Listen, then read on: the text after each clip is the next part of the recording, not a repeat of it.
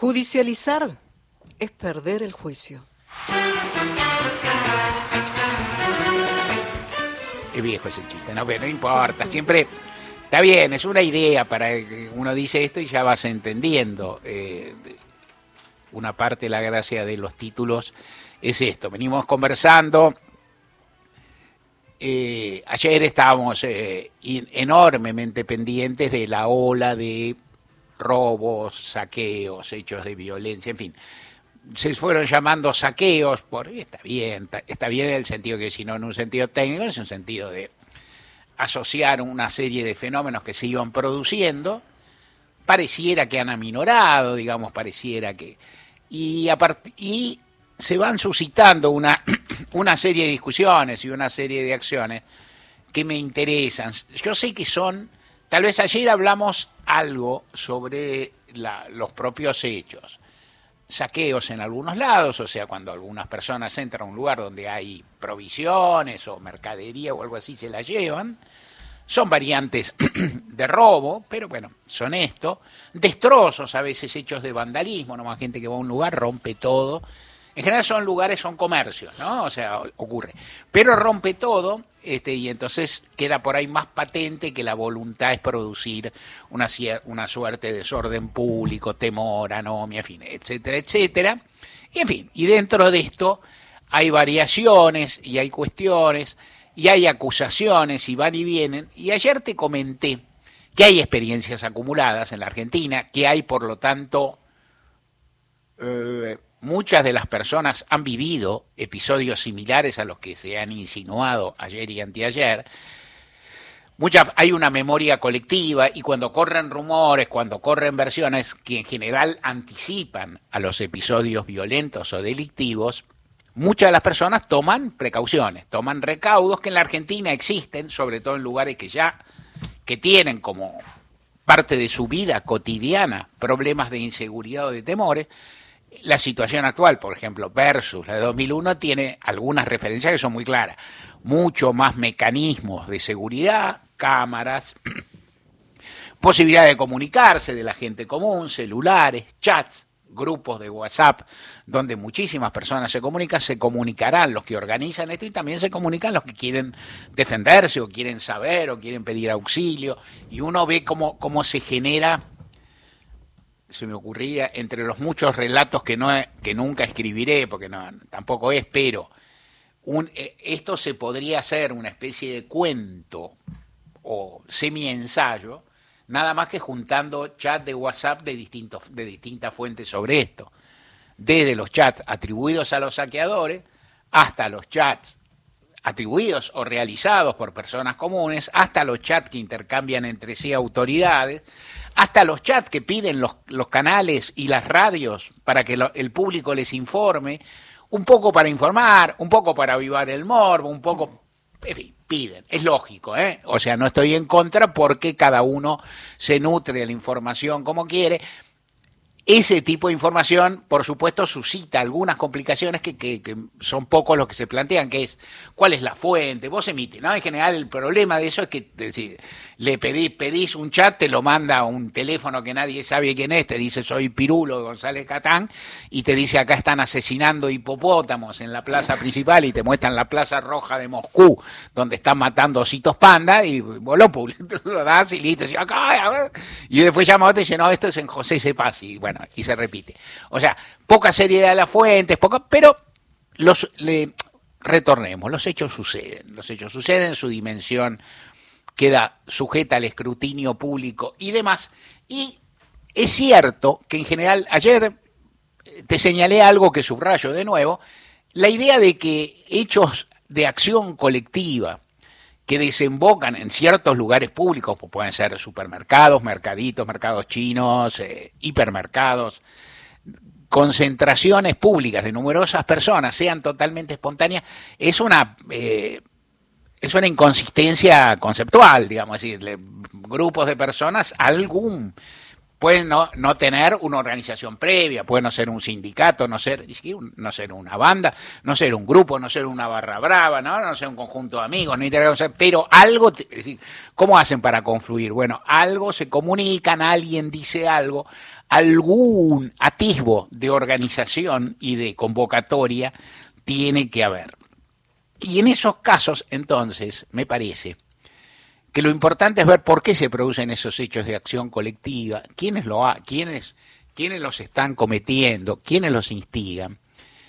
Y cuando llegue, y también eh, ayer eh, se me escapó mencionar algo que también indica la experiencia colectiva, que es cuando estos hechos suceden, cuando hay versiones, cuando hay rumores, que no sabes si son auténticos, si no son auténticos, algo pasó. O sea, los rumores, alguna tangencia, alguna similitud con la vida real tuvieron, algo pasó. Entonces, de cualquier forma, cuando vos recibís todo eso y no sabés qué pasa, es un momento, es un buen, eh, es un buen microclima, es un buen eh, ambiente para operaciones, intervenciones, maldades de policías y de servicios de inteligencia. La memoria de los... Eh, estoy diciendo que ocurrieron esta vez, no. Estoy diciendo que ocurrieron otra vez, sí. Abiertamente ocurrieron eh, en 2001 el texto de Javier Aullero, que te mencioné ayer, entre otros, y muchos abordajes periodísticos, pero el libro La Zona Gris cuenta bien cómo la, cómo la policía difundía algunos rumores y no difundía otros. Difundía rumores en parte porque para avivar la, para avivar la bronca o para frenarla. Tal vez para que la gente se metiera en sus casas, tal vez para que hubiera, no lo, no lo sé, pero en cualquier caso que añadían hechos que no eran veraces al servicio de un prop, digamos, de un propio despliegue de actividad, tenían que ver, no lo sé. Es decir, eh, hay versiones, hay cosas, pero algo hay. Los servicios de inteligencia siempre sacan, eh, siempre pescan en, aguas revueltas en, y, eh, y, siempre son sospechosos y aparte son más, es decir, cuando se te acerca un cana y te dice algo en la calle, vos sabés que es un cana. Cuando se acerca un yate y te dice algo, decís, bueno, este es un servicio, pues tiene cara de servicio. Pero, digamos, los servicios de inteligencia nos llevan la chapa afuera, digamos. Entonces, ahí funciona la sospecha de otro modo. Las sospechas políticas, a mi ver, los comentarios que hizo la vocera presidencial Gabriela Ceruti fueron desafortunados, aventurados, prematuros, infundados. Vamos a escucharla, lo dijo pronto, es a esta altura el audio tiene su tiempo y en el y como, como, como se acumula esta discusión, ya se ha repetido muchas veces en este medio y en otros, pero te lo voy a repetir de todas formas porque quiero seguir un poco con esto. Escuchemos a Gabriela Ceruti. Buenas noches. Quería contarles algo, decirles algo que me parece que es súper importante y que sobre todo los que venimos, las que somos más viejas, los que somos más viejos y que pasamos muchas veces por estas situaciones, nos parece muy importante estar alertas y saber. La verdad es que desde el viernes están eh, haciendo correr en las redes, armando, armando, es organizado, no es nada espontáneo, a través de grupos de WhatsApp, todos ligados a las cuentas de Libertad Avanza, todo ligado a Javier Milei, diciendo que hay saqueos, que hay rumores, que hay cosas. ¿Eso qué hace? Hace que la gente efectivamente se asuste te corran en los negocios diciéndole a la gente va a haber saqueos y entonces los comerciantes cierran. Después suben a las redes las imágenes de esos comerciantes cerrando diciendo vieron que han saqueos. No, no hay. Vos pasaste corriendo antes diciéndole que esto iba a pasar. Entonces, esto es una operación, esto es una operación armada por la gente de Javier Milei, que tiene como objetivo generar desestabilización y que tiene como objetivo generar incertidumbre y ir contra la democracia, porque son profundamente antidemocráticos. Y por eso les digo que esta película ya la vimos un montón de veces y que si hay algo que la sociedad argentina sabe es parar a los antidemocráticos. Y te digo una cosa, no seas carne de cañón, porque la verdad es que si, si los usan, si nos usan para que a través de las redes y de estos elementos que están tan buenos como son las redes sociales, lo que hacemos es ayudar a que se genere el caos, ayudar a que se genere miedo, ayudar a que se genere terror, siempre terminan pagando los mismos. Te digo que los gobernadores, las policías, si alguien va a ir a, algún lugar a cometer un delito, los van a meter presos, que es lo que está pasando. Pasó en Neuquén, pasó en Córdoba. A cometer un delito, fueron a robar y los metieron en cana. Entonces, eso es lo que va a pasar, eso es lo que está pasando y eso es lo que eh, va, a terminar sucediendo, porque la verdad es que lo que está arrebiendo es una operación armada por la gente de Libertad, avanza para tratar de generar miedo y generar inestabilidad. Y no vamos a permitirlo, pero no va a permitirlo nadie en todo el pueblo argentino, porque nos pasó muchas veces y porque si hay algo que sabemos hacer es defender la democracia un largo párrafo que, cuyo, cuya extensión es mayor porque Ceruti habla muy rápido, ¿no? habla, habla muy, muy velozmente.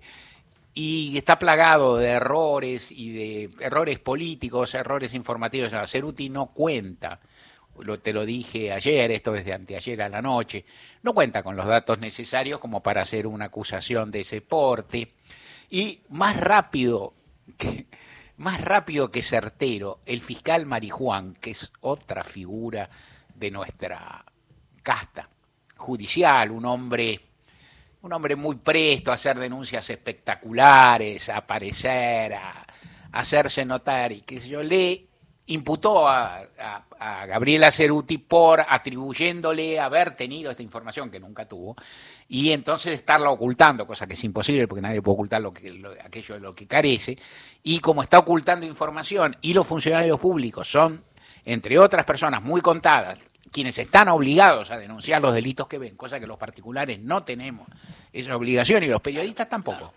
¿Viste cuando te dicen denuncio? Denuncio si se me canta, flaco. Si no, no. Digo, ¿por qué? Porque no soy médico, no soy esto, no soy lo otro. Y no soy, por supuesto, funcionario público. Entonces dice, eh, Ceruti, ¿qué funcionaria pública tiene que denunciar? Quiere hacerse ver marihuana. No fue con una retroexcavadora a la casa de Ceruti de casualidad. Es muy chanta lo que hace Marijuán para figurar en los medios. ¿Qué estoy diciendo? Que Ceruti política y comunicacionalmente hizo mal pero de ahí a que tenga que pasar por tribunales media un tramo muy, muy diferente y en general un modo chanta de manejarse que es en este caso común a la acusada y al fiscal acusador.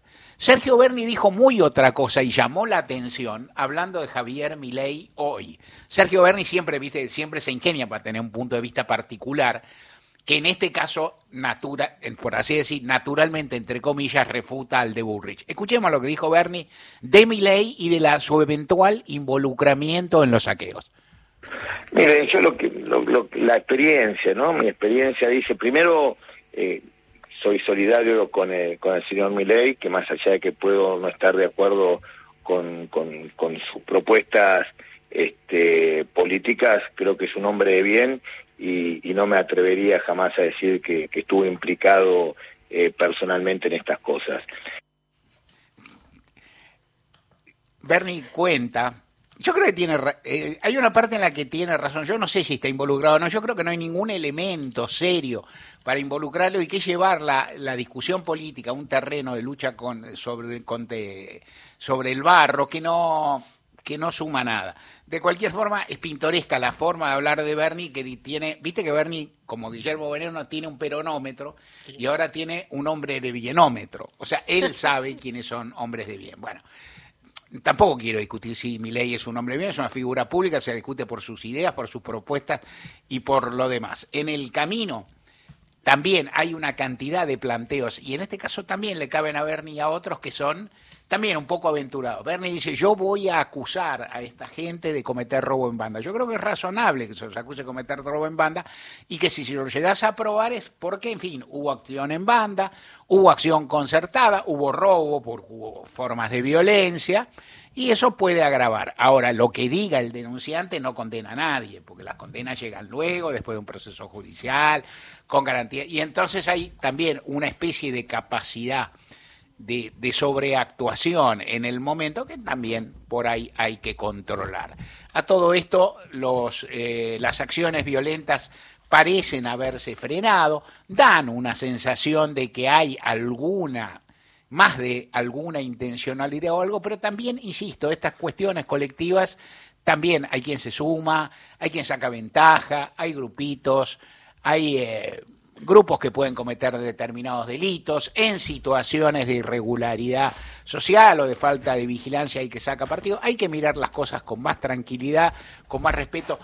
Siempre digo, y no dejo de decir en este, en este momento tampoco, que la conducta de la inmensa mayoría de los argentinos, inclusive la de gente muy humilde, la de gente muy necesitada, que puede vivir muy, muy cerca de donde suceden muchos de estos hechos y puede ser vecino de una cantidad de personas que han sido detenidas o que estarían bajo sospecha, es una actitud de templanza, de tranquilidad, de resolver problemas y no crearlo, de buscar cómo conseguir las cosas por medios lícitos, sea laburando, laburando en 82 empleos, sea solicitando apoyos estatales o apoyos comunitarios, no es la modalidad, no es la cultura de la inmensa mayoría del pueblo argentino y en particular de su clase trabajadora, lo que también se tiene que tomar en cuenta cuando a veces en la volteada se mezclan, eh, en fin, determinados prejuicios, determinadas simplificaciones y todas esas cositas.